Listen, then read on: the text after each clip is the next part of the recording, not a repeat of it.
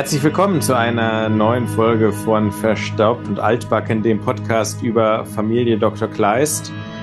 Ähm, Folge 47 sind wir mittlerweile angelangt im neuen Jahr, der Zirkus. Und äh, ich freue mich, dass äh, hier in diesem kleinen Zirkus, den wir auch jede Woche veranstalten, in diesem Audiozirkus, den wir jede Woche veranstalten, da auch wieder mein äh, geschätzter Kollege Martin dabei ist. Grüße dich, Martin. Hi, Konsti. Ja, mein Internet geht wieder, mein Laptop geht wieder. Es ist erstaunlich. Also, es haben sich tatsächlich alle technischen Schwierigkeiten, die ich letzte Woche noch hatte, haben sich nicht von selbst gelöst. So gut war es dann nicht, aber ich konnte sie selber lösen mit ein paar kleinen Hinweisen der Bekanntschaft. Also, ja, äh, alles wieder fit und damit auch nicht mehr nötig, dass du jetzt hier die zweistündige Zugfahrt auf dich nimmst, um aufzunehmen. Perfekt. Zumal, äh, was ungünstig gewesen wäre auf der Rückfahrt jetzt noch von, von Potsdam nach Bremen, ist, äh, sind meine In-Ears kaputt gegangen. Die haben jetzt so einen Wackelkontakt. Mm. Ähm, von daher kann ich, also äh, Zugfahrten sind ja wirklich sehr viel schöner, seit ich diese In-Ears habe, weil ich dann rauf und runter unsere Folgen hören kann. Jetzt geht das nicht mehr, von daher ist es jetzt auch gut, dass ich äh, nicht nochmal direkt überfahren muss. Oder ich hätte natürlich die Folgen auch sehr laut hören können. Meinst du, es würde sich irgendjemand, äh, meinst du, glaubst du, die Leute würden sich ärgern oder würden sagen, was ist denn das für eine tolle Sache? Wow!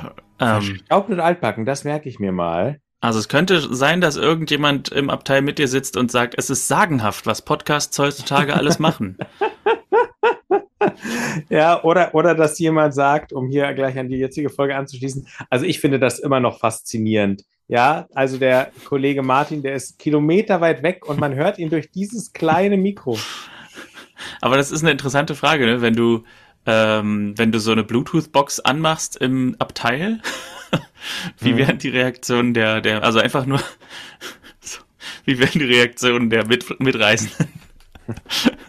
Äh, ich glaube, die wäre relativ schnell sehr unhumorvoll. Aber es ja. kann ich niemandem übel nehmen, weil ich würde auch schnell sagen, Entschuldigung, ähm, muss das sein? Äh, das bräuchte ich jetzt nun wirklich nicht. Ähm, ja, nee, also, aber ich weiß nicht. Es wäre natürlich schon interessant, ob denn der eine oder andere Hörer mehr uns hinterher hören würde. Also wenn du jetzt sozusagen nicht als Host erkennbar wärst, als Privatperson, als Passagier, sondern würde man einfach was spielen und dann, ach naja, es ist aber meistens eh nervig, ne? Man achtet gar nicht so auf den Inhalt. Ja, ich glaube auch, das interessiert die wenigsten. Ich glaube, wir müssen einfach ähm, Flyer verteilen. Äh, dann wird das schon mit uns. Ja, und wer weiß, vielleicht begegnen wir dann auch äh, der Person, die äh, der, der Liebe unseres Lebens. genau. und, äh, ich bin dir ja schon begegnet. Also, ja. ja. stimmt, richtig. Ja. Nach zwei Nachtschichten, äh, ja. nach zwei Schichten. stimmt, jetzt wo du sagst.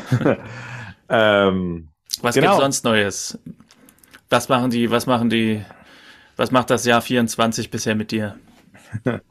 ähm, noch ist äh, nicht so viel Neues passiert. Die Klausuren liegen jetzt hinter mir und äh, ich habe noch einige Zeit, um aufs Ergebnis zu warten und ähm, äh, nutze die äh, nach wie vor. Aber es ist jetzt noch nicht so, dass es einen großen, einen, einen, einen großen Cut gab oder sowas. Vielleicht hat damit auch dieser Podcast dazu beigetragen, sozusagen, es läuft einfach stetig ineinander über. Ähm, von daher, gab es bei dir jetzt schon was Neues? Was, was, was stand oder steht bei dir an? Ja, die letzte Woche war ja wirklich noch frei, beziehungsweise auch die, also die letzte heißt jetzt die erste Januarwoche, aber auch die letzte Dezemberwoche war ja noch frei, war ja noch die Weihnachtstage. Ich bin jetzt vielleicht am Wochenende in Freiburg beim Auswärtsspiel von Union, aber ist noch nicht ganz sicher. Mal gucken. Und äh, ja, ansonsten, ja, irgendwie arbeitsmäßig geht es auch wieder so ein bisschen voran. Aber ja, ich bin jetzt noch ein bisschen allein. Die Frau ist ja noch in Schweden. Und uh. äh, ja, und ist, mal schauen.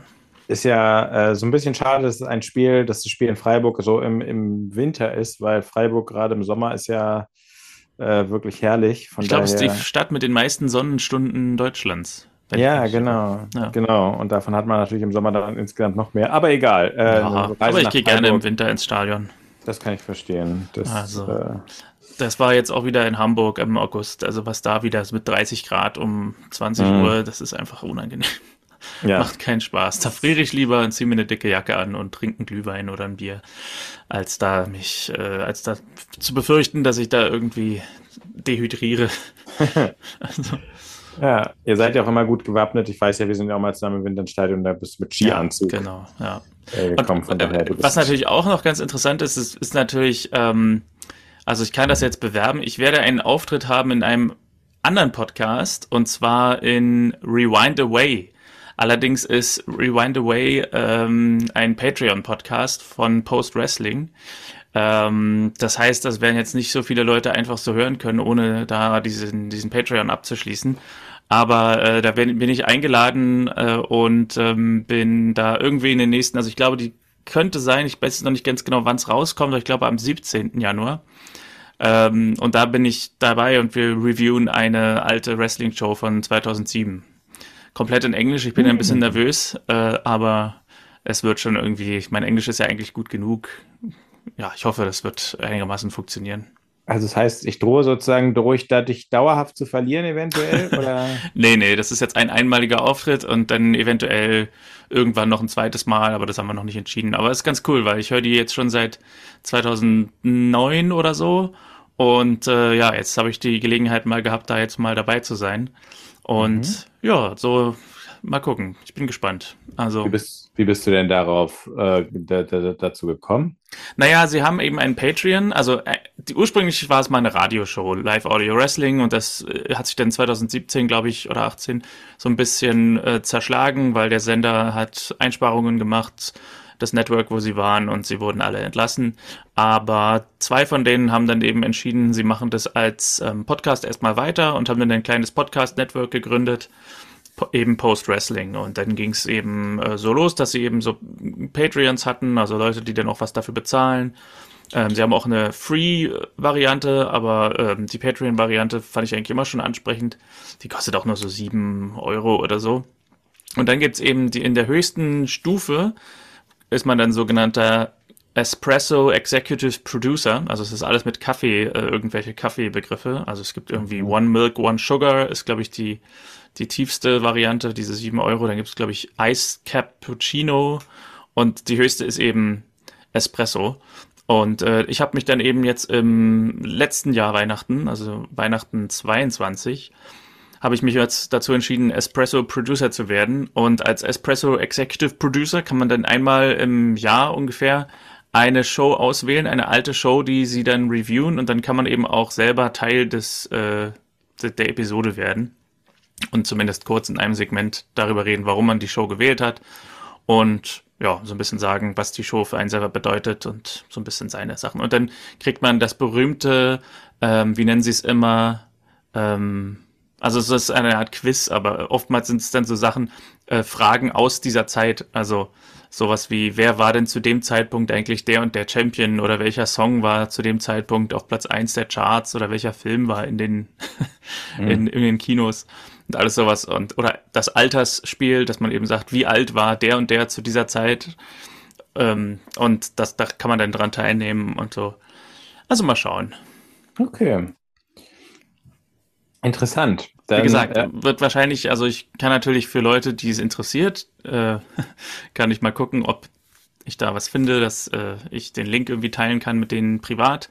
Ansonsten ist es wahrscheinlich nur verfügbar für Leute, die eben Patrons sind von Post Wrestling. Also ich bin auf jeden Fall äh, interessiert. Also da, da hast du schon ein äh, äh, vor allem, also zum einen interessiert mich, glaube ich, auf, auch wirklich die Tatsache, dass es auf Englisch ist. Mhm. Aber irgendwie sozusagen, ich, äh, ich habe hab natürlich schon öfter mitbekommen, wie du dich mit anderen unterhältst.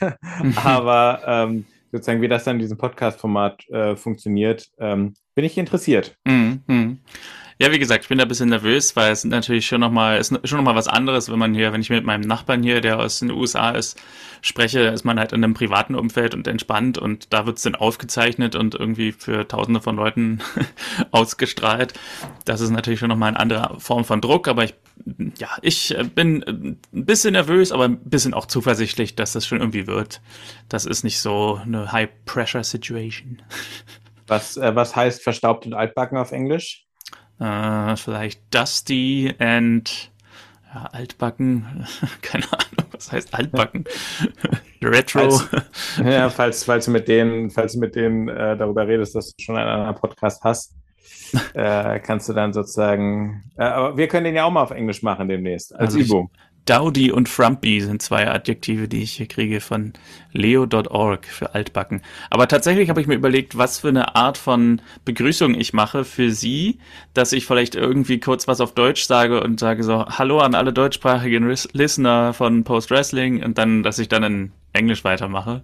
Aber oh, dass es wenigstens so einen kurzen, eine kurze Verneigung gibt vor den Wurzeln oder so. Weil es gibt viele, es gibt auch zwei Österreicher, die sind ähm, Executive Producer und einige andere, die eben äh, zumindest deutschsprachig sind, aber jetzt nicht äh, Producer sind. Also, ja, mal gucken, vielleicht lasse ich mir da irgendwas Cleveres einfallen. Also vielleicht sage ich auch Hallo, nicht verstaubt und altbacken, sondern Post-Wrestling oder mal gucken. Okay. Wir sind gespannt.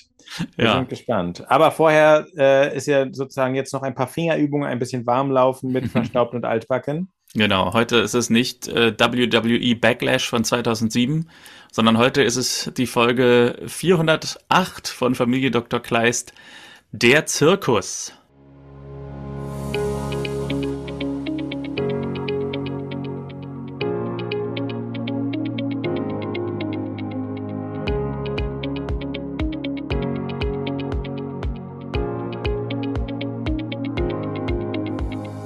Wir beginnen in der Villa, überraschenderweise. Und die Familie Skype wieder mit Marlene.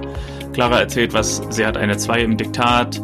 Inge ist fasziniert von der Technik, das hast du ja eben schon angesprochen, dass man hier irgendwie Millionen, na Millionen nicht, Tausende von Kilometer weit weg sein kann. Und trotzdem sieht man sich gegenseitig auf der Kamera, über die Kamera. Und äh, was mir hier als erstes natürlich technisch aufgefallen ist, ein, ein technischer Fehler, ist, dass Marlene die ganze Zeit in die Kamera guckt, während sie mit den anderen redet. Mm. Das ist ja völliger Quatsch. Also wir haben jetzt zwar die Kamera aus, aber ich gucke ja nicht in die Kamera und du guckst in die Kamera und wir haben Augenkontakt, sondern man sieht ja immer, man guckt ja immer so vorbei an sich gegenseitig, wenn man Stimmt, so. Stimmt, gut beobachtet sofort, ja. Ja, ja also ja, ähm, keine Ahnung, ein bisschen also unrealistisch einfach, aber egal.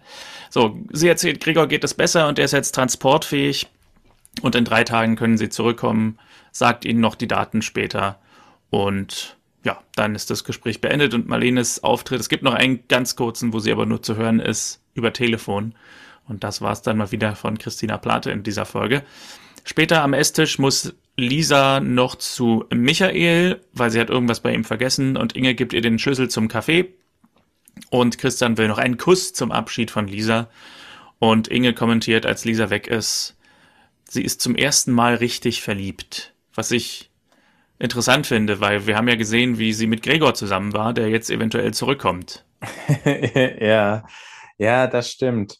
Vielleicht also, erkennt, erkennt sie da aber auch irgendwie was, ähm, das jetzt in ihren Augen ist, was vorher nicht da war oder sowas. Äh, hm. Könnte man dann aber drehbuchtechnisch auch noch reinbauen. Ne? Ähm, ja, also man hatte ja den Anschein, das war damals, ich weiß nicht, es war ja schon ernst damals, aber es war ja auch schnell wieder vorbei. Vielleicht war das halt wirklich nur so eine Teenie-Geschichte. Ja, hier war es ja auch erstmal schnell wieder vorbei, aber er ist ja dann wieder schnell aufgelebt. Ja, stimmt. Das wäre natürlich ein spannender Plot, muss man jetzt mal sagen, wenn Gregor zurückkäme und es dann zu einer Art Auseinandersetzung käme oder sowas. Hm. Mhm. Aber ich glaube nicht, dass es passiert. Aber mal schauen. Ich auch nicht, weil es war, der wurde ja schon vergessen in der Vergangenheit, weil Gregor und dieser, glaube ich, auch schon wieder Szenen zusammen hatten, nachdem sie getrennt waren, wo das kein Thema mehr war. Ja, da hast du recht.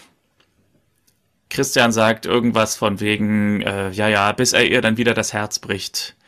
Und ja, alle gucken ihn böse an. Und die Familie in Form von Inge und Johannes bestellt bei Christian. Nur, nur ganz kurz zu Christians Kommentar. Das wäre, das wäre bei mir äh, sozusagen nach, nach zwei Minuten äh, wieder als Schiedsrichter wäre ich zu Christian gesagt und, gegangen, hätte gesagt, Christian, das ist jetzt hier die erste Bewerbung für einen Dahlmann, noch so ein Ding und du kriegst ihn. Also jetzt halte ich zurück. So, na, Im äh, Schiedsrichter sprechen müssen. Ich muss sonst Dahlmann machen. ja, genau. Was, was ist hier schon wieder los? Was willst du von mir? Hau ab. so wie Dennis Alte Kind in dieser Doku, die, glaube ich, letzten Sommer oder so kam, die, glaube ich, raus. Ähm, Und, ja, wie hieß die? So. Unparteiisch. Oh, unparteiisch, unparteiisch, ja. genau. Ja. Fand ich aber sehr gut. Eigentlich ist Christian so ein bisschen der Arturo Vidal oder so, ne? Wird eingewechselt, muss eigentlich direkt immer gelb sehen. So, oder weiß nicht, wer war noch so einer Granit Xhaka, der immer irgendwie sofort gelb gesehen hat, sobald er das Spielfeld betreten hat, aber selten denn auch gelb-rot. ja, stimmt. Oder wie ist der Jürgen stimmt. oder Klaus Jasula, der mit seinen 20 gelben Karten oder 21 mal für Paderborn Ah, ja. Der hat, glaube ich, den Rekord gebrochen für die meisten gelben Karten in einer Saison, aber hat nie einen Platzverweis gesehen. Ja, ich meine, Christian hat ja schon einige Dahlmanns, Dahlmänner bekommen. äh, von daher äh, wollte er sich in der weiteren, weiteren Folge zurückhalten. Ja, also sonst gehen sie hoch. Genau. Also, es wird, es wird Nachschub von Noras, ich glaube, Apfelkuchen und Marmelade bestellt, den sie gemacht hat und den die Familie verspeist hat. Inge meint, Johannes ist eine totale Naschkatze. Früher war er doch nicht so.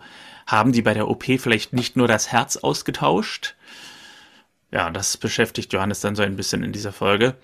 Christian, Paul und Clara kommen auf dem Weg zur Schule an einem Zirkus vorbei und die Kinder bequatschen ihn, dass sie auch gerne mal in den Zirkus gehen wollen. Und dann sind wir bei Michael in der Wohnung. Lisa sucht die ganzen Dinge, die sie verloren hat, unter anderem eine grüne Hose. Und er fragt, ob sie es nicht nervig findet, dass sie immer Zeug hin und her schleppt. Lisa wertet das als Tadel, dass sie ähm, nicht genug Ordnung hält und sagt, ja, ja, ich weiß, Ordnung ist das halbe Leben. Und Michael meint, naja, das meine ich nicht. Ähm, ich meine, dass du bei mir einziehen könntest. Denn wir lieben uns, wir sind gern zusammen und die Wohnung ist groß genug. Lisa weiß nicht so recht, aber heute Abend können sie darüber reden. Ist ja so ein bisschen, ich habe vorher gesagt, ich sehe Michael eher bei der Villa einziehen. Aber gut, jetzt ist es so rum, ist wahrscheinlich auch logischer, dass nicht der Freund mit der Familie zusammenzieht, sondern die Tochter auszieht. Ja, es bleibt ja einfach ein großes Mysterium, ein wirklich großes Mysterium, dass ähm, äh, wie diese Villa gestaltet ist, finde ich. Mhm. Also wer da wo ähm, genau jetzt wohnt. Ich meine, wie ist denn jetzt eigentlich gerade die Situation bezüglich Johannes und Inge? Wohnen die bei Inge? Wohnen die bei Johannes? Ja, stimmt, gute Frage. Also ich glaube, sie wohnt mit bei Ihnen, weil die ähm, die am Morgen, morgen voll mit dabei, ne? Genau, und sie geht ja morgens auch aus dem Haus, wenn sie da zum Café muss, von dort. Also ja, ja. dann sind genau, dann sind die jetzt in der Wohnung. Ja gut, sie sind äh, zu äh, jetzt muss man schon mal nee, zu siebt eigentlich, oder? Äh, Michael, ah, ja. Äh, Christian, Marlene, die drei Kinder und dann noch äh, äh, Inge und Johannes, also eigentlich sieben Leute. Gut, ja. da kann natürlich schon mal, sieben Leute ist natürlich schon nicht ganz wenig, aber es ist wirklich eine so dermaßen große Villa, dass ja, weiß nicht, ein, ein ja. Haus, ein, eine Person mehr würde da wahrscheinlich eher passen, aber man und weiß ja nicht. Im erweiterten Kreis noch Pivi und Julia, die eventuell wieder auftauchen können. Aber, ja, ja, stimmt. Sogar Gregor eigentlich so ja. Äh, als ja. Aber ja, genau. Die, es scheint so zu sein, dass erstmal Umzug Richtung Sandmann passiert. Genau, zum Sandmännchen. Zum Sand, ja, genau. In der Praxis kommt Nora mit zwei neuen Gläsern Quittengelee und Christian sagt, wir sind alle total verrückt nach ihrer Marmelade.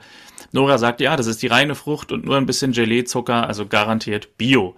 Und der erste Patient des Tages ist ein Herr Piranelli, einer der Artisten des Zirkus, und der hat Schmerzen im linken Arm. Gestern fing's an und heute kann er den Arm kaum noch bewegen. Christian beugt den Arm ein bisschen. Piranelli hat Schmerzen, er sagt, er ist bald 40 und Artist, da hat man eben ein paar Zipperlein. Christian stellt eine Steifheit im Gelenk fest. Piranelli sagt, irgendwas tut immer weh. Bisher hat er das gut hingekriegt. Christian diagnostiziert oder vermutet eine Schleimbeutelentzündung oder vielleicht Arthrose. Das ist Berufskrankheit, meint Piranelli und Christian verschreibt ihm erstmal einen Schmerz, Schmerz, ein, oh, ich habe geschrieben ein schmerzmittelstillendes, aber ich vermute ein schmerzstillendes Präparat. Dann sollte es morgen besser sein. Ich hoffe nicht, dass er die Schmerzmittel stillt. Äh, hier, ich gebe Ihnen das, dann entfalten die Schmerzmittel keine Wirkung. Deswegen hat es nicht geklappt. Genau. Ja. Johannes ist auf dem Fahrrad unterwegs durch die Landschaft Thüringens und hält an einem Kreuz am Straßenrand, das aufgestellt wurde für einen verunfallten Verkehrsteilnehmer. Und drauf steht als Todesdatum der 29.05.2009. Ähm, Piranelli bemerkt in der Praxis das Familienbild von Christian und gibt ihm den Flyer für die Vorstellung heute Nachmittag und geht dann raus. Und Nora kommt rein, dass Johannes da ist. Johannes kommt zu Christian und sagt, er wollte nur kurz mit ihm reden. Christian sagt, er hat noch zwei ähm, Patienten, dann auf den Haus besuchen, dann können sie reden. Und später sehen wir sie dann die Fahrräder nebeneinander herschieben. Christian ist also auf dem Weg zu den Hausbesuchen und Johannes sagt, heute vor einem Jahr hat man mich aufgeschraubt und wieder zugemacht. Das ist der 29.05. Erstaunlich, dass man hier so sehr äh, ein, die Geschichte mit einem Datum versieht, denn das äh, ist ja, also krass. Also wir haben jetzt quasi in acht Folgen ein Jahr gesehen in der Serie. Ne? Also wir haben, glaube ich, in ja. Folge 1 war es die OP. Und jetzt in Folge 8 ist ein Jahr vergangen. Ja, und, und es ist in der Zeit auch wirklich kein Winter gewesen oder sowas. also es ist sozusagen, die Jahreszeiten sind komplett ausgefallen. Ja. Ähm, ja, das ist wahr. Zumal es ja eigentlich nicht notwendig wäre, die Geschichte so zu erzählen, dass es vor einem Jahr passiert ist, sondern, also es gibt ja, hm. das Datum steht ja für sich, es muss ja gar kein Jubiläum jetzt sein. Ja, das stimmt. Das ist natürlich die Frage. In der ersten Folge haben wir ja gesehen, dass Johannes sehr lange warten musste auf einen Spender. Ähm, und da ist es wahrscheinlich ein bisschen schwierig, wenn, vor allem wenn immer Sommer sein soll, da irgendwie jetzt was herzustellen, das passt. Weil, mhm. wenn du sagst, du hast lange gewartet auf dein Herz und dann wurde die OP gemacht und jetzt soll wieder ein bisschen Zeit vergangen sein, bis diese Geschichte dann spielt, dann ist es wahrscheinlich, dann wäre der Winter eigentlich unumgänglich und deswegen hat man den Winter einfach übersprungen. Aber ja, ja das ist zumindest sehr ungewöhnlich, dass acht Folgen ein Jahr sind. Ja. Er fragt jedenfalls Christian, ob es passieren kann, dass man noch was anderes mit verpflanzt. Und Christian sagt, alles außer Physiognomie sind Gefühle, Emotionen, das ist dein Leben. Johannes fragt, was ich letzte Woche auch gefragt habe, ob es herauszufinden ist, wer der Spender war. Aber die Zentrale gibt die Daten nicht raus, antwortet Christian. Johannes fragt sich einfach, wer und wie dieser Mensch war. Aber da kann ihm Christian nicht helfen, auch wenn es ihm leid tut. Und Johannes radelt davon, stört ihn nicht länger und ist danach wieder an dem Kreuz. Wolltest du noch was sagen? Ja, mir ist äh, noch eine kleine Antwort, weil wir uns diese Frage ja gestellt hatten und mir ist mhm. eine Sache eingefallen, wenn ich das richtig im Kopf habe. Ich bin ja selber, ich bin ja registriert äh, als, als ach, wie heißt das? Es tut mir leid, das ist jetzt so DKMS, kann das sein? Deutsche Knochenmarkstiftung. Ja. Ähm, und da gab es einmal einen Spend eine Person, die mein, meine Blutgruppe war oder wo das genau gepasst hat und wo ich der Ersatzkandidat war, der zweite, falls der erste ausfällt, um da mein, ich glaube, es ist mein, mein Knochenmark zu spenden. Ähm, und da konnte man ankreuzen, ob man äh, möchte, ob man der Person gestatten möchte, dass sie Kontakt zu einem aufnimmt. Mhm. Ob man das, also ich kann mir vorstellen, dass es, also jetzt nicht in den Todesfällen, also niemand wird sagen, ja, wenn, wenn ich mein Herz spende, dann, dann ähm, soll die, darf die Person danach Kontakt zu mir aufnehmen. Aber bei vielen Dingen, also anderen äh, äh, Körperteilen oder sowas, ist es, glaube ich, möglich, dass es dann in der Macht des Spenders liegt. Mhm. Ja. Gut zu wissen. Also ich habe ja da mich noch nie so irgendwo eingetragen und daher ist mir das nicht bekannt. Johannes ist dann wieder am Kreuz und ein Junge spricht ihn an, was er da tut, denn das ist das Kreuz seines Vaters und Johannes wollte nur wissen, wie er heißt. Und er hieß Jochen, sagt der Junge. Bist du oft hier? Musst du nicht längst in der Schule sein? fragt Johannes den Jungen und der Junge fährt als Reaktion weg aber kommt nicht weit, denn er landet im Graben. Ähm, Christian, Clara und Paul gehen also in den Zirkus und sie treffen die Artisten. Stefan, nee, Stefano heißt er, glaube ich, der ähm, Patient, sagt, der Arm ist wieder topfit und die Vorstellung geht gleich los. Sie sehen außerdem noch Bilder von den Großeltern und Urgroßeltern von Stefano, die also diesen Zirkus schon seit ewigen Zeiten in Familienbetrieb geleitet haben. Und dann ist die Vorstellung am Laufen und der Höhepunkt der Vorstellung ist die sogenannte Todesspirale, die von Stefano dann groß angekündigt wird. Es wird dann so inszeniert, als wenn es schief geht, aber es klappt alles. Also ein spannender, Moment. Äh, die Todesspirale sieht so aus, dass der Artist von oben äh, an einem Trapez hängt mit verbundenen Augen, so mit so einem schwarzen Sack über dem Kopf, sich dann fallen lässt und der Trapez der, der Artist da drunter, der an einem Trapez hängt mit den Beinen, der fängt ihn dann auf. Das ist die Todesspirale und ist das größte Highlight des Zirkus. Warst du eigentlich mal im Zirkus? Ich, ja, war ich. Also ich kann mich erinnern, wir waren ja auch beide auf einer Schule, die ein äh, sehr äh, ein Zirkus hatte, der viele Aufführungen hatte, falls du dich erinnerst äh, Montelino. Oder? Ja, genau. ja. Die hatten auch wirklich gute Aufführungen. Ähm, ich weiß, dass wir als Kind mal in so einem Wanderzirkus, ähm, also in so einem Zirkus, der dann halt irgendwie drei Tage sein Zelt auch in unserem Dorf aufgeschlagen hatte, waren. Ähm, ich glaube aber, ich hatte, mich hat das nie so gejuckt. Ich glaube, hm. ich war nie so äh, zirkusaffin. Also jetzt so wie so wie ähm, Clara und so. Das, also ich kann mich irgendwie auch noch so erinnern an dieses, wie man da so ins Zelt gegangen ist und da an, an irgendwie an dieses Setting und so. Aber ähm, ähm, ich habe da überhaupt kein nichts in Erinnerung und ja, äh, ich glaube, äh, so Sachen, also ich glaube, als ich mal ins Fußballstadion gegangen bin, da hat alles äh, war, war, war ich tausendmal, war tausendmal mehr, mehr Vibration da als, äh, ja. als im Zirkus. Also ich war, glaube ich, als Zuschauer so un, also als Zuschauer eines Zirkus war ich auch nur ein oder zwei Mal, vielleicht einmal in Potsdam. Aber ähm, ich war als Begleitung meiner Mutter relativ oft im Zirkus. Ähm, da gab es nämlich 1998, ich habe mir gerade noch mal ein paar Zeitungsartikel rausgesucht, hier so Sommer 98, gab es einen ähm, Regisseur, der hat einen, warte mal, der hieß Tabori. Jetzt fehlt mir hier der Vorname. Du meinst aber äh, nicht, nicht George Tabori, ne? Doch, kann sein, ja. Ach. George Tabori, äh, der hat Regie geführt bei ähm, einem einer Inszenierung von der Zauberflöte von Mozart im Zirkus. Und äh, da war meine Mutter mit dabei und da war ich dann eben, weil meine Mutter war ja alleinerziehend, sehr oft mit und habe mir dann da, ich glaube, es war locker 20 Mal oder so, die Zauberflöte angesehen im Zirkus mit Tieren und mit Artisten und mit, ja, immer äh, in der Manege und so. Das habe ich jetzt nicht ganz verstanden. Deine Mutter hat was? Die hat gespielt oder? Die war Teil des Chores, genau. Ja. Ah, Teil des Chores jetzt. Mhm. Okay, irgendwie war da eben. Ähm, ja, aber das ist ja, das ist ja eine Sensation. Also George Tabori ist ja so einer der, der großen ähm, Regisseure, glaube ich, oder? Ist das so? Ich weiß das gar ja, nicht. Ja, Tabori hat, ähm, äh, also der, äh, ich, ich, ich kann dir nicht ganz genau sagen, was der gemacht hat, aber ist, glaube ich, ein krasser Typ. Ja, also damals André Eisermann war einer der, ähm, einer der Schauspieler, der hat damals extra, glaube ich, äh, so singen gelernt, um den Papageno zu spielen. Und mhm. ja, ansonsten, ich glaube, einer hieß Diane Davis oder so, der war Monostratos, den fand ich immer sehr cool.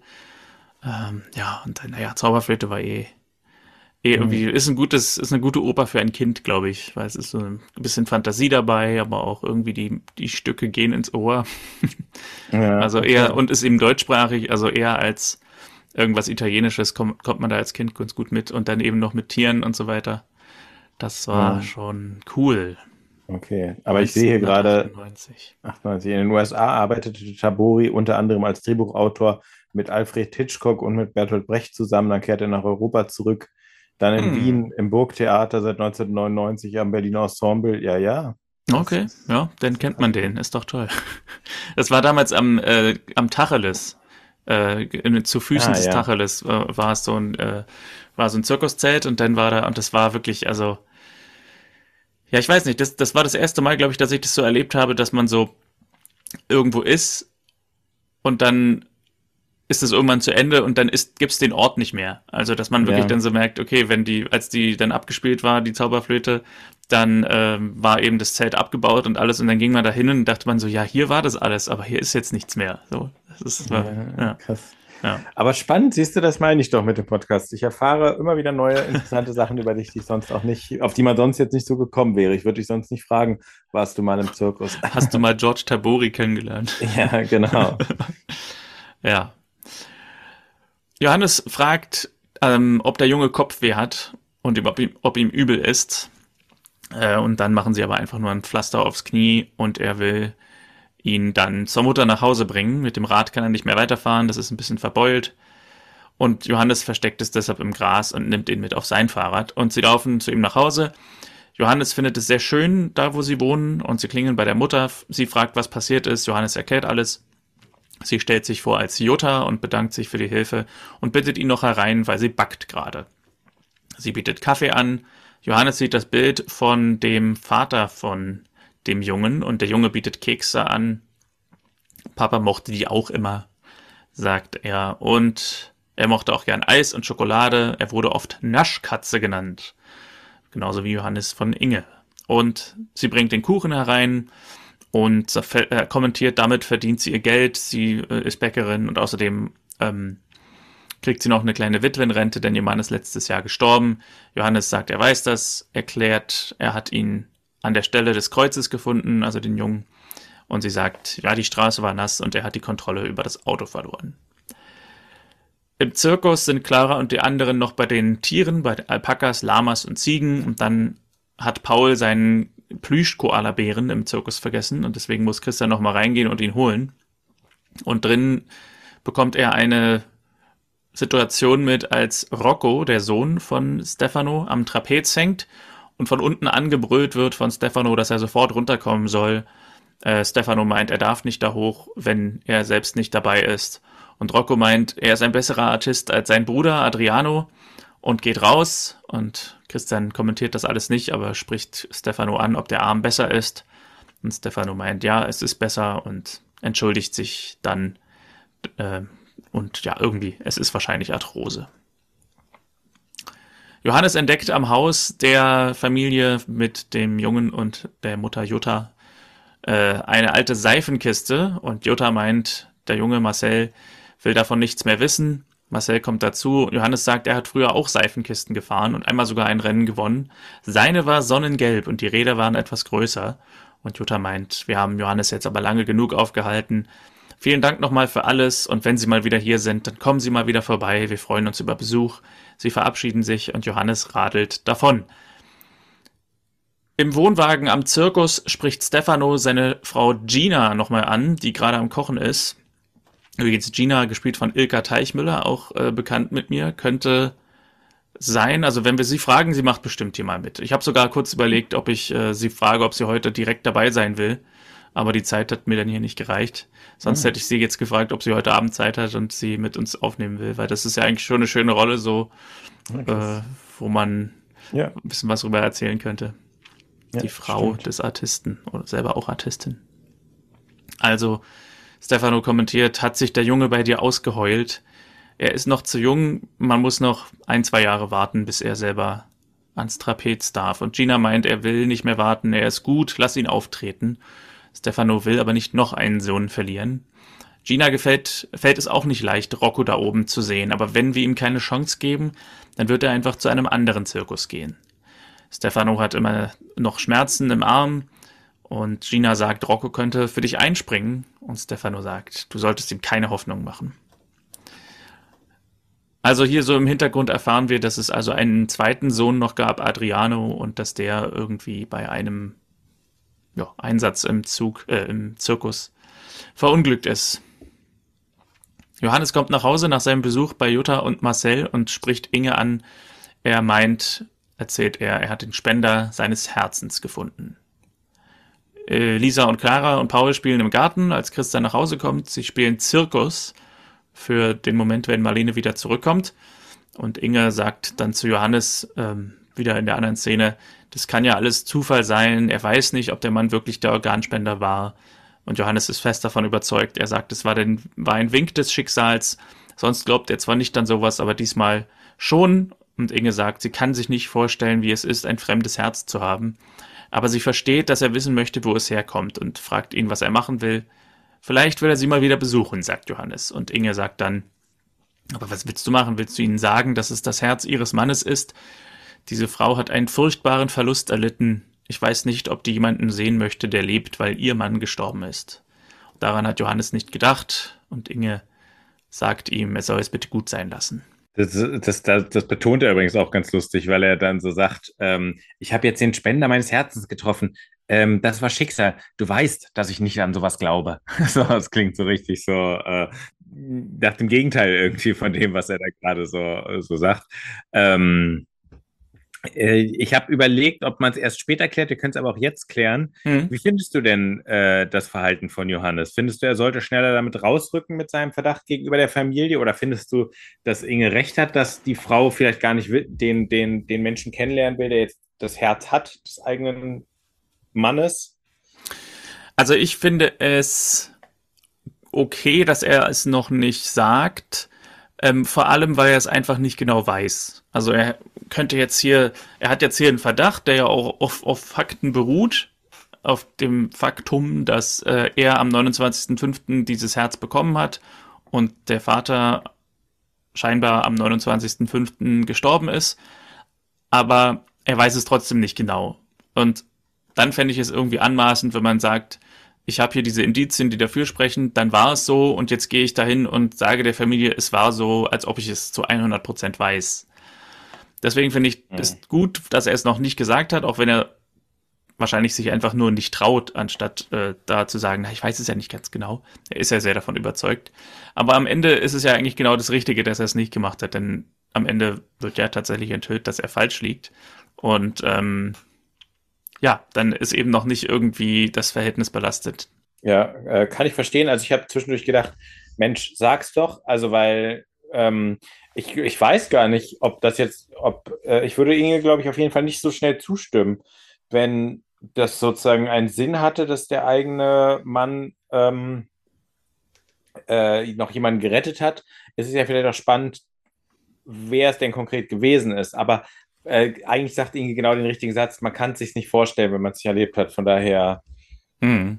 ähm, genau, kein, kein Vorwurf oder sonst was in irgendeine Richtung. Ja. Abends hat Michael für Lisa gekocht. Lisa bedankt sich und Michael sagt, das kannst du öfter haben, wenn du willst. Ähm, hast du über den Vorschlag nachgedacht? Also er setzt sie überhaupt nicht unter Druck. Und sie würde gerne, sagt sie, sie fand es schön, dass er gefragt hat, aber sie weiß nicht, wie sie es Papa sagen soll. Und Michael sagt, ach, ich wusste gar nicht, dass Papa auch einzieht. Ja, und sie kabbeln kurz und dann fragt, dann sagt Lisa, sie fragt ihn morgen, versprochen. Nachts trinkt Inge noch einen Tee und trifft dann Christian. Sie dachten von sich gegenseitig, dass sie schon schlafen. Christian fragt, ob alles in Ordnung ist und Inge erzählt, dass Johannes glaubt, dass er den Spender gefunden hat, ein junger Mann in unserer Nähe, der einen Autounfall tot gestorben ist. Christian erwidert, der Spender kann theoretisch aus ganz Europa kommen. Und Inge glaubt auch, dass er sich da in irgendwas verrennt. Christian meint, er merkt, sich verändert zu haben. Also Johannes merkt, sich verändert zu haben und dass es mit dem Spender zusammenhängen könnte. Inge meint, er hat gedacht, er stirbt, das würde jeden verändern. Und sie, wünscht, sie wünschte, sie könnte ihm helfen. Und Christian sagt, das tust du doch. Alles, was wir im Moment machen können, ist ihm Zeit zu geben.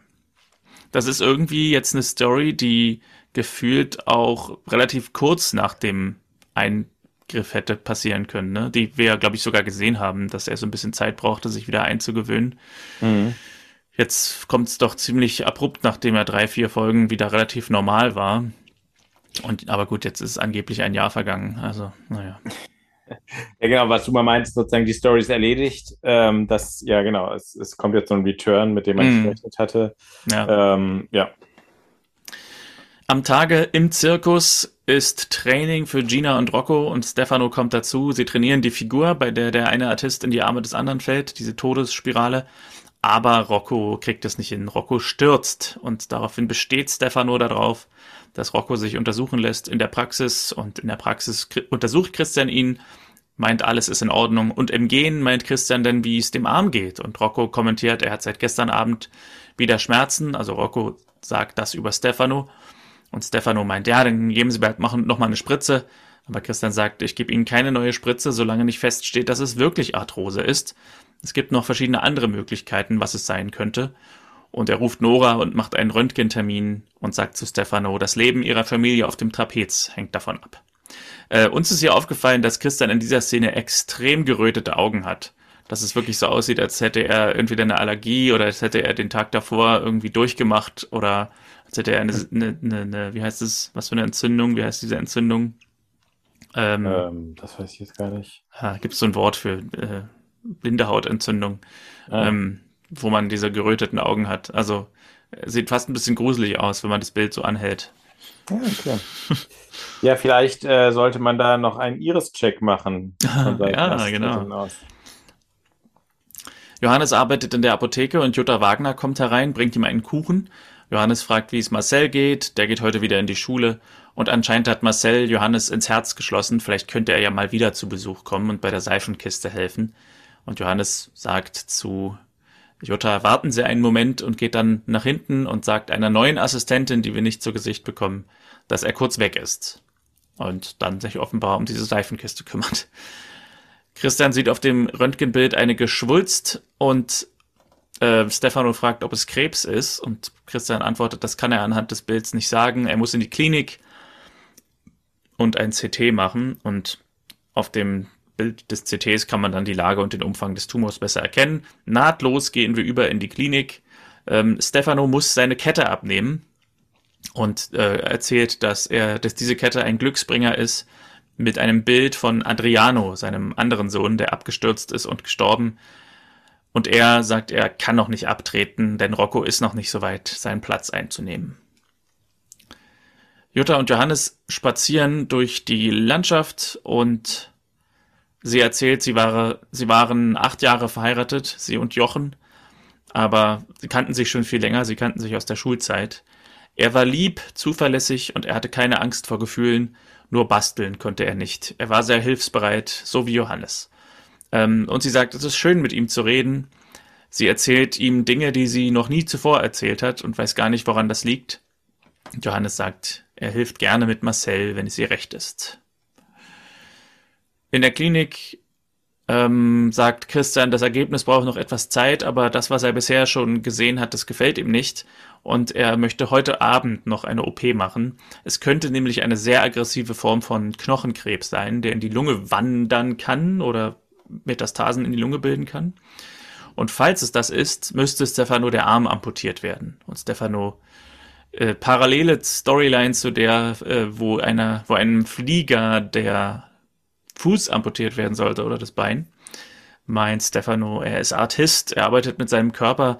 Was soll aus dem Zirkus werden? Haben Sie schon mal einen einarmigen Artisten gesehen? Die, Haupt, die Hauptattraktion ist die Todesspirale. Christian fragt, ob ihr Sohn, äh, sein Sohn das nicht übernehmen kann, also Rocco. Aber Stefano wiederholt, der ist noch nicht so weit. Wie alt waren Sie, als Sie das erste Mal auf dem Trapez waren? Stefano sagt, ich war 13. Ähm, und Christian sagt, es kann sein, dass er sich Sorgen macht wegen seinem Sohn, aber Sie müssen lernen, ihn loszulassen. Hm. bitte nicht, habe ich geschrieben. Also einem Artisten zu sagen, man muss lernen, den Jungen loszulassen. ja, ja, das zum einen gut bemerkt und, äh, und man muss halt einfach sagen, äh, Christian, wieder ne, Rat an die Patienten, was man selber die ganze Zeit missachtet. Ja.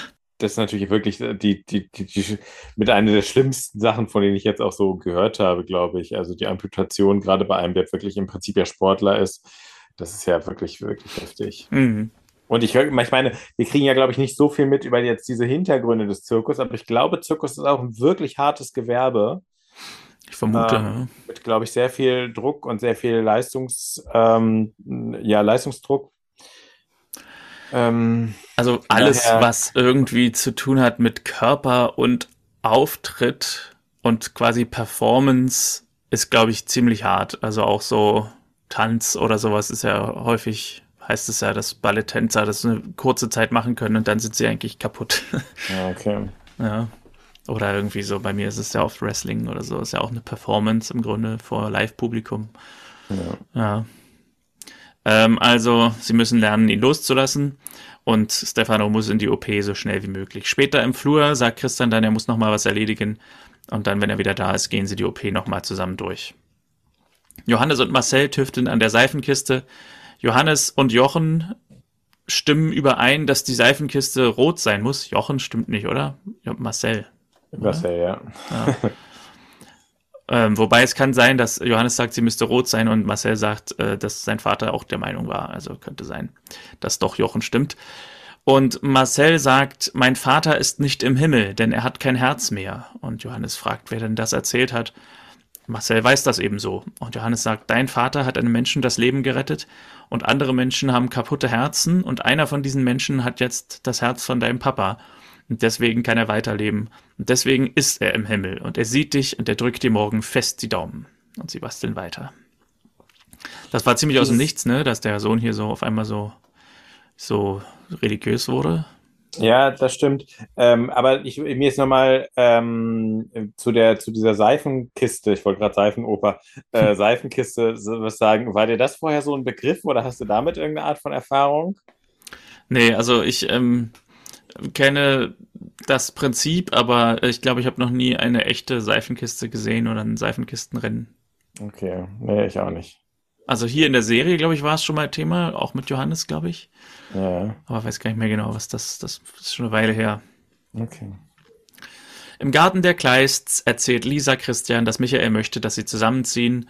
Und Christian fragt sie, was willst denn du? Und Lisa möchte das gerne auch. Und Christian macht keine große Szene, sondern sagt zu ihr, wir werden dich vermissen. Und Lisa versucht dann fast selber sich so ein bisschen das äh, auszureden, als sie sagt, es wird nicht mehr so sein, wie es jetzt ist. Und Christian antwortet, ja, aber wir sind ja nicht aus der Welt, wir können dich ja immer besuchen. Lisa meint, das wird doch nicht passieren. Und Christian sagt, abwarten. Dieses, das wird doch nicht passieren, ist ja auch so ein bisschen lustig, weil es ist jetzt wirklich nicht so, dass sie nach, ähm, nach Asien zieht oder irgendwie sowas. ja. Sondern es ist ja wirklich, Eisenach ist ja wirklich da jetzt nicht allzu besonders groß. Ich finde halt den Ton von Christian hier so ein bisschen, äh, der, da steckt so was passiv-aggressives drin, so, ähm, also ja. da ist manchmal so dieses, äh, du weißt, dass ich das alles ja eigentlich nicht gut finde, das geht mir, ich kann es auch nicht überwinden, aber geht dein Weg. So, äh, Christian kriegt ja hier regelmäßig sein Fett weg. aber ja, hier, das hat fast sowas so wie ähm, äh, in der Hinterhand hat er noch, das ist, äh, hat er noch einen Freund bei, bei der Schufa und weiß, die Auskunft wird negativ, sie wird äh, nie akzeptiert werden als Mieterin oder sowas. Ja, vielleicht, ähm, also es stimmt, ähm, er sagt es so, vielleicht ist es nur der Schauspieler, aber er sagt es so, wir werden dich vermissen. So nach dem Motto, du wirst schon sehen, was du davon hast. Ja, genau. Das ist eigentlich der, der, der, die Message zwischen den Zeilen. Ja. Marcel will nochmal zur Seifenkiste später, als sie wieder drin sitzen im Haus und Jutta sagt, ja, meinetwegen. Und als Jutta mit Johannes allein ist, dankt Jutta Johannes nochmal. Sie hat Marcel lange nicht mehr so fröhlich gesehen. Johannes hat es auch Spaß gemacht und er mag Marcel. Jutta sagt, sie haben dieselbe Art, mit ihm umzugehen wie, ihr, wie sein Vater. Als Johannes in der Tür stand, dachte sie, sie kannte ihn schon ewig. Und Johannes sagt, ob sie sich jemals Gedanken darum gemacht hat, wer das Herz bekommen hat. Und Jutta sagt, nein, warum denn auch? Ähm, glaubt er, dass er in einem anderen Menschen weiterlebt. Jochen ist tot und begraben, alles andere ist ein Traum. Also ich glaube, sie fragt ihn, äh, also glaubt Johannes, dass er in einem anderen Menschen weiterlebt, aber sie fragt es so rhetorisch. Ja, Jochen ist tot und begraben, alles andere ist ein Traum. Und daraufhin, also ich glaube, Christa, äh, Johannes war hier kurz davor, ihr das eventuell zu sagen, aber als sie so negativ reagiert, merkt er, das ist jetzt vielleicht doch nicht das Richtige hier an dieser Stelle. Christian klopft in der Klinik an der Tür und Stefano ist weg. Christian will ihn zurückholen, muss dann aber lustigerweise eine ganz kurze Szene hier im Verkehr warten, weil er an einem Zebrastreifen steht und eine Gruppe Touristen geht rauf und hält auf der Straße an, um sich irgendwie was anzugucken. Sie gucken so in die Luft und zeigen so, das war irgendwie eine ganz witzige Situation, muss man sich mal vorstellen, dass einfach eine Gruppe Touristen auf der Straße anhält und irgendwie einfach in die Luft guckt. ja, das stimmt. Und im Zirkus ist Gina dann froh, weil Stefano ist zurückgekommen und Stefano sagt, es ist nichts Ernstes, nur eine Arthrose, ein paar Spritzen und dann wird das. Und der Auftritt beginnt, die Aufführung beginnt und Christian kommt mit quietschenden Reifen an der, am Zirkuszelt an und drängt sich halb durch den Vorhang und äh, sagt zum untenstehenden Rocco, er darf den Vater nicht springen lassen und deswegen klettert Rocco nach oben und will den Vater überreden, runterzugehen. Ähm, der will seinen Sohn nicht verlieren, aber Rocco sagt, ich will auch meinen Vater nicht verlieren. Und Stefano denkt nach und sagt dann, viel Glück, mein Junge.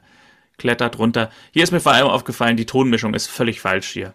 Könnte mal wieder ähm, die beiden äh, Toningenieure äh, mit einem Dahlmann beglücken an dieser Stelle. Denn die werden hier gezeigt oben in der, äh, unter dem Dach des Zirkuszeltes. Zeltes mhm. und da ist ein Hall drauf auf der Szene, als wäre das ganze Zelt leer. Also mhm. das ist wahrscheinlich der, einfach der Setklang, aber das muss man ja dann hinterher, finde ich, technisch bearbeiten. Da kannst du ja nicht einfach Hall drauf haben, als würden die in einem leeren Raum drehen, äh, wenn mhm. das in einer Aufführung stattfindet. Und ja, also das war so ähnlich wie damals, als sie in der Disco tanzten und man die ganze Zeit die Schritte und das Rascheln der Mäntel der anderen Leute hörte. ja. Einfach, einfach falsch gemischt. Ähm, genau, Stefano klettert runter und moderiert dann selber an, äh, die Attraktion des heutigen Tages, was vorher Rocco gemacht hat. Und sie machen die Todesspirale erfolgreich. Der Junge, der Rocco, springt seine erste Todesspirale und alle sind begeistert. Es ist aber auch wirklich ein martialischer Begriff, ne? die Todesspirale. Also, mm. ähm, das klingt so vom ganzen Wort her sehr, sehr heftig. Es ist kein besonders guter Name, finde ich, weil es ist weder eine Spirale noch irgendwie, also keine Ahnung, es ist so ein Sprung halt, aber eine Spirale. Ja. Also eine Spirale, da erwarte ich ja auch noch eine längs- oder eine seitliche mm. Rotation mm. oder so. ja. ja. Sehr ungenau, das stimmt. Abends in der Klinik ähm, haben sie Stefano dann operiert und behandelt und Christian kommt zu ihm ins Zimmer und sagt, gute Nachrichten, der Tumor war gutartig, in ein paar Wochen kann er wieder antreten, also keine Amputation. Stefano ist stolz auf Rocco, Rocco ist auch stolz auf Stefano. Und Gina sagt, ab sofort treten wir zu dritt auf. Und dafür müssen sie sich ein paar neue Nummern überlegen und Rocco hat schon ein paar Ideen. Also totales Happy End in dieser Storyline. Aber ist ja auch mal schön. Ja. Am nächsten Tag sind Johannes und Jutta bei der Vorbereitung für das Rennen. Jutta meint, Marcel konnte kaum schlafen vor Aufregung und Marcel hat von dem Gespräch erzählt, ähm, das Johannes und er hatten wegen der Organspende und sie meint, sie hatte ja keine Ahnung, dass Johannes das Thema Organspende so interessiert.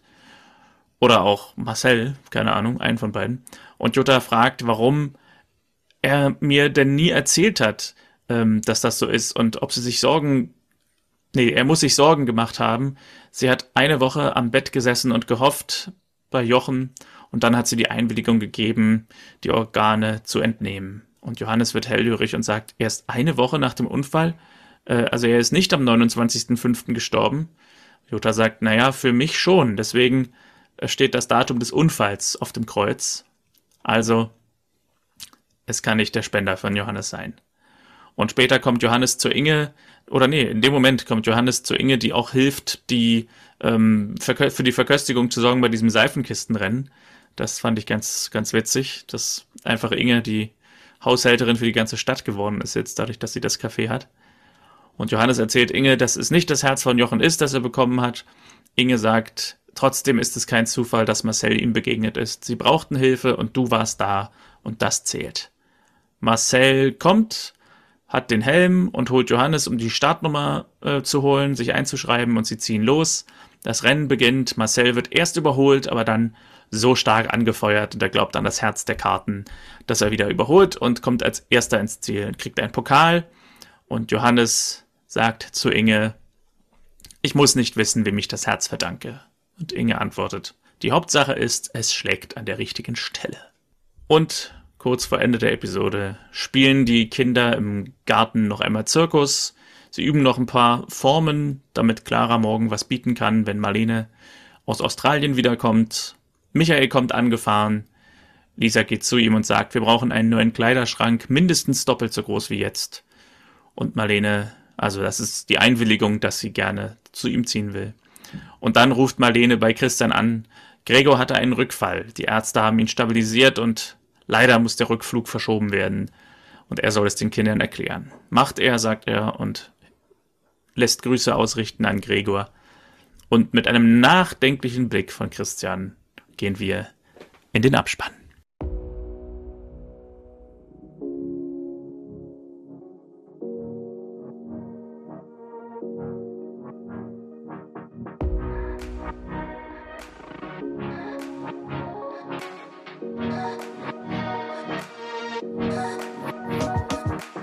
Folge 47, der Zirkus.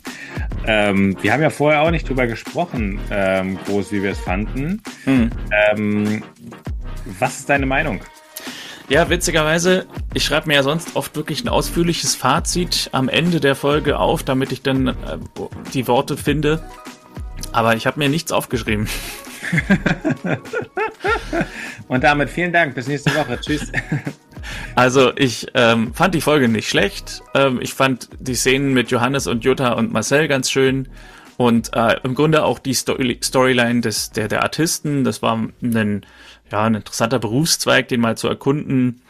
Und das hatte auch nichts Unrealistisches, finde ich. Das Einzige, was vielleicht ein bisschen komisch war, war, dass der Artist oder ich denke, Artisten sind vermutlich die Leute, die am meisten sensibel sind, von wegen, man muss sich aufeinander verlassen können. Und dass der Stefano das so verheimlicht, dass er eine, eine Verletzung hat, die ihn möglicherweise einschränkt und er damit äh, seine beiden Mitartisten in Gefahr bringt, halte ich für bisschen unrealistisch, aber ich habe noch nie einen Artisten getroffen, also ich, ich hoffe einfach mal, dass sie mehr Verantwortungsbewusstsein haben und sowas aufdecken würden. Aber alles in allem unterm Strich war das für mich halt in vielen Bereichen einfach eine solide Episode, die jetzt keine großen Gefühle bei mir ausgelöst hat. Ich bin auch in Rekordzeit durchgekommen. Also ich glaube, ich habe ganz, ganz wenig Pause gedrückt, um mir Notizen zu machen und habe trotzdem alles erfasst, glaube ich. Und ähm, ja, war einfach eine Episode, die kann man mal so gucken als, als Nachmittagsunterhaltung oder wenn man eine Klausur äh, geschrieben hat oder so. Und die tut nicht weh und die ist okay so und ja, aber die wird jetzt wahrscheinlich auch, also ich vermute, ich werde sie schnell vergessen auch wieder. Also, hm. also mir, ich hatte so ein, so ein, so ein doppeltes äh, Ding, weil ich es auf der einen Seite genau als das Gleiche sehe, so, ähm, so mich hat diese Zirkusgeschichte auf dem Stand überhaupt nicht berührt. Ich fand mhm. die nicht besonders spannend. Ähm, äh, hat aber auch wirklich wahrscheinlich damit zu tun, dass ich einfach jetzt nicht so ein krasser Zirkusmensch äh, bin. Ähm, wohingegen mir die Geschichte mit Johannes und Marcel eigentlich außergewöhnlich gut gefallen hat. Weil ich ja diese, diese etwas philosophischen Überlegungen äh, mag. Also, das sind ja Gedanken dahinter, ob man sich dann wirklich so verändert und so. Und es ist auch eine Art von Selbstreflexion, die, ähm, äh, die, die, die, die mich gedanklich weiter, also die hat mir gedanklich irgendwie, was war das so ein, es war ein neuer Gedanke, der dahinter steckte, den ich vorher noch nicht hatte, dass wenn jemand ein neues Körperteil irgendwie eingepflanzt bekommt, ob man dann wirklich darüber nachdenkt, ob es so Bewusstseins- oder Wesensveränderungen gibt oder ob da vielleicht noch mehr miteinander so mitschwingt oder so, äh, ist, glaube ich, wirklich ein Gedanke, den man haben kann, wenn einem sowas passiert, aber den ich jetzt so von außen erstmal nicht gehabt hätte. Und eigentlich hat mir sozusagen diese Ruhe, die die hatten und diese Szenen, ähm, dass plötzlich so ein, so ein, ja, ein Typ, der eher sowas Opermäßiges hat, äh, also eher der Opa wäre als der Vater, ähm, mhm. Dass der mit so einem Jungen ähm, äh, irgendwie wieder so eine Bindung herstellt, das ist eigentlich ein sehr schöner Stoff. Und dass es auch am Ende dieses ganze Glauben an ähm, an so eine übermäßige Verbindung, die die beiden haben. Das wird ja auch in den, in den Szenen dann immer so dargestellt, ah, der mochte das auch und der war der gleichen Meinung und der hat das auch immer so gesagt und so. Mhm. Und dass man dann plötzlich merkte, nee, stimmt einfach nicht. Es ist halt einfach Zufall. So, und das fand ich irgendwie ganz gut, weil ansonsten hätte ich es auch so ein bisschen zu hyperromantisierend gefunden. Und ähm, da dachte ich irgendwie, es ist aber, ein, also jetzt ist so eine Hyperromantisierung auch nicht untypisch für, für, für Familie Dr. Kleist und dass sie jetzt in dem Fall gerade nicht stattfindet, fand ich dann irgendwie gut. Und eigentlich hat mir diese Story sehr gut gefallen und eigentlich fände ich es sehr süß, wenn zu dem Marcel noch irgendwie so ein Kontakt bliebe. Mhm. Ähm, ja. Weil die beiden irgendwie ein ganz cooles Team sind. Deswegen, der Teil hat mir eigentlich auch sehr gut gefallen. Aber es fehlte für mich sonst in dieser Zirkus-Story so der Pep. Mhm. Deswegen ähm, ja. ja bleibt es am Ende doch eine solide Folge. Und wir haben ja, ich habe es ja auch eben gemerkt, sozusagen oft fällt mir noch ein Gedanke dazu ein, irgendwas, was zwischen den Charakteren passiert oder sonst was. Jetzt bist du ja auch hier relativ schnell durchgegangen, weil ich gar nicht so viel äh, mhm. als Sidekick dazuzugeben hatte.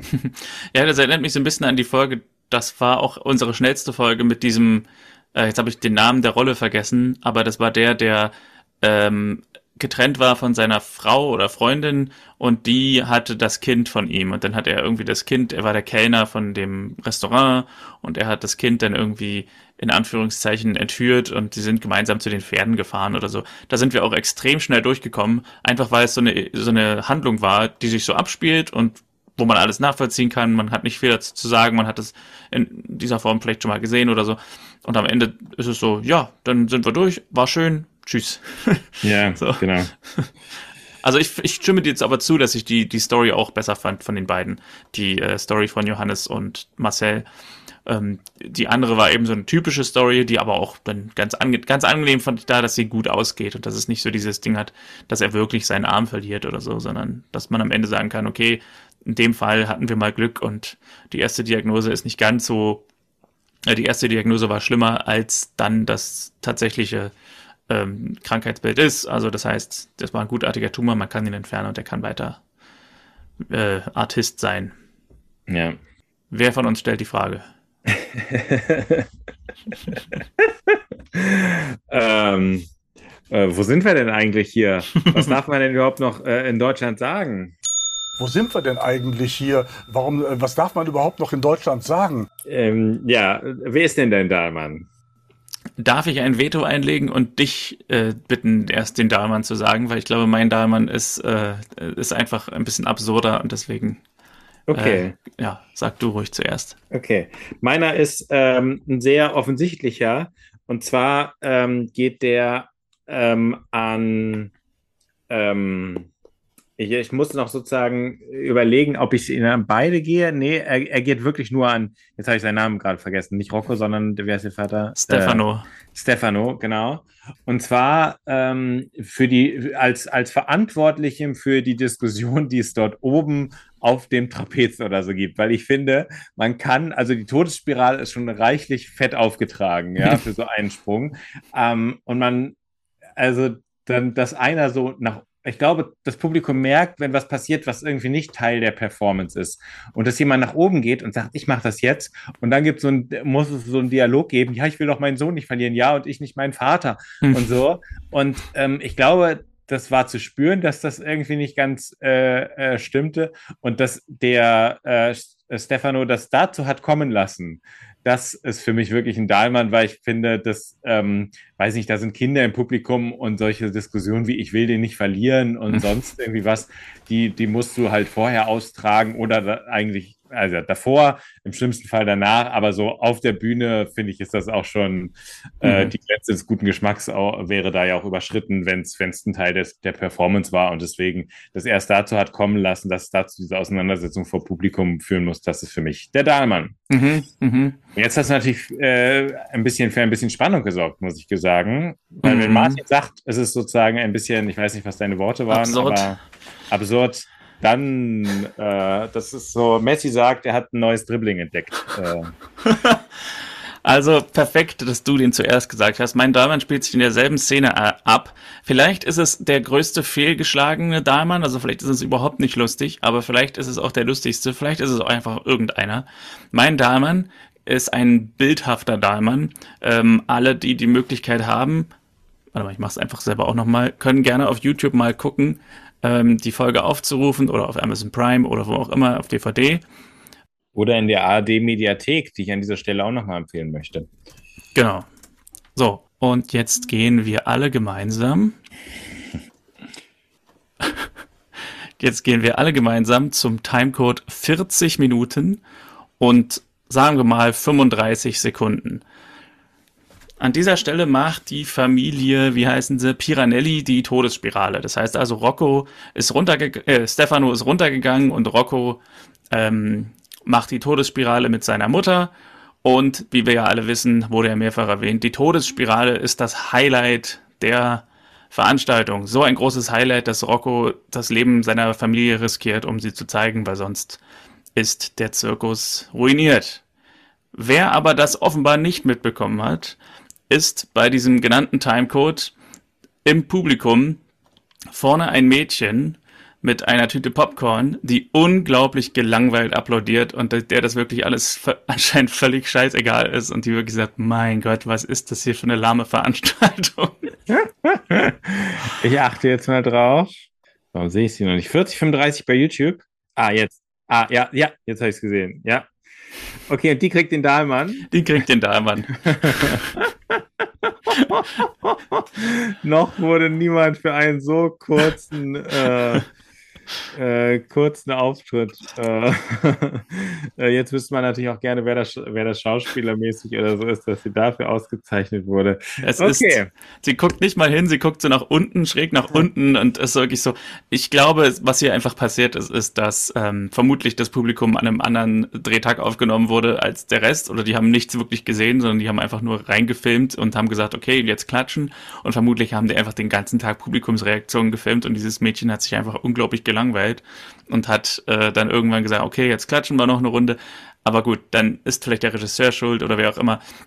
Aber auf jeden Fall ein begeistertes Publikum, was gerade die größte Attraktion des Zirkus gesehen hat. Und dieses Mädchen sieht so aus, als würde sie gesagt kriegen, dass sie jetzt irgendwie die nächste Mathe-Klausur schreiben muss und jetzt noch applaudieren muss dafür oder so. Und ja. ja, deswegen dieses Mädchen in der ersten Reihe mit dem Popcorn kriegt den Dahlmann. okay, äh, da muss man ja aber demnächst gibt es äh, Diskussionen, muss man irgendwie hier Minderjährige schützen, dass die nicht in der Öffentlichkeit so von uns zerrissen werden für Den kleine Komparsen. Junior Dahlmann. genau, richtig. Stimmt, ja, jetzt gibt es immer zwei, genau.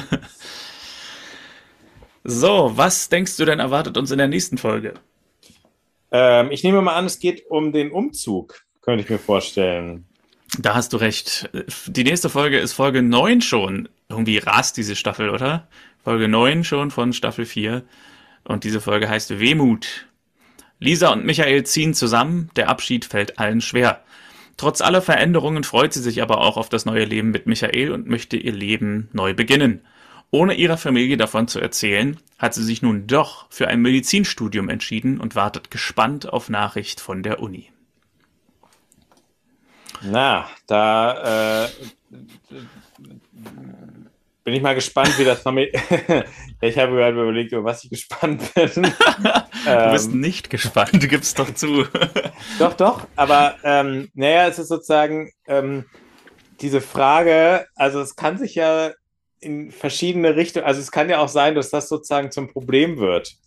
Also, dass, dass äh, Christian sagt, aha, jetzt sozusagen, jetzt machst du Michael alles nach, jetzt wo du Medizin, also hat mm. er dich dazu darüber begeistert? Ähm, Stimmt, das ist äh, eigentlich witzig, weil du hast quasi dann die Situation, dass Christian gerne wollte, dass sie Medizin macht, aber sie hat es immer abgeblockt und jetzt ist sie mit einem Mediziner zusammen und jetzt, oh, ich würde so gerne Medizin machen.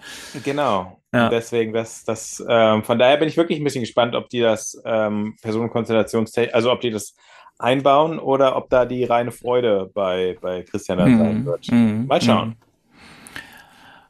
Ja, gut. Dann werden wir mal gucken, wie wir das nächstes, nächste Woche machen. Dann eventuell mit zwei Auftritten von mir in einem Podcast. Einer im Englischen und einer im Deutschen. Aber ja, zum Glück ist es vermutlich nicht am gleichen Tag. Die werden wahrscheinlich mittags aufnehmen oder so. Mal gucken. Tja, und äh, genau, Fans, Fans von deinen Podcast-Formaten oder denen, den, die du magst, äh, kommen nächste Woche doppelt auf ihre Kosten. Genau, es sei denn, sie interessieren sich nicht für Wrestling, dann eher nicht so. ja, das stimmt. Äh, okay. apropos Kosten, ab jetzt wird auch ein ordentlicher Beitrag fällig ab 2024. Wir sind hier wie bei The Zone. Nein, Quatsch. genau. Ab sofort nicht mehr 0 Euro, sondern 24,99. genau, und ab jetzt wird auch jedes YouTube-Video von uns kommentiert, sozusagen. Aber ja, die gute Nachricht ist, im Jahresabo nur 18,99. ah, da. Quasi fast geschenkt. ja, genau, da atmet der Fan doch auf. da ist doch alles fein. Nein, alles bleibt gratis. Wir machen genau. ja, wir haben noch einen anderen Job, den wir machen, um Geld zu verdienen. Also nebenbei versuchen noch, äh, genau, wo wir auch noch versuchen, Geld zu machen, ein bisschen. Genau. Gut. Also, genau. War schön mit dir, Martin. Bis nächste Woche. Und ähm, dann äh, schauen wir, sind wir gespannt auf die Folge 48. Wehmut. Bis dahin, bleibt gesund. Macht's gut. Ciao, ciao. Tschüss.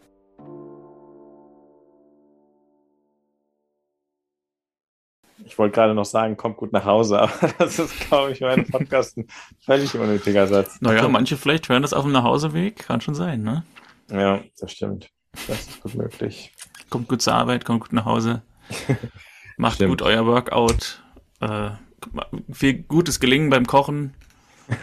Alle möglichen, ja genau. Gute genau. Genesung im Krankenhaus, gute. Du, ja, und, ähm, gelingen, äh, möge das Duschen gelingen. Äh, angenehme Zugfahrt nach wo auch immer hier hinfahrt. Naja, und dann werden alle Orte genannt.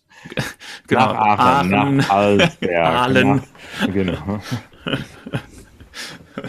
Man sieht vorher, dass es so ein 8-Stunden-Podcast ist. Und natürlich Zürich. Also, bis dann. Tschüss. Genau.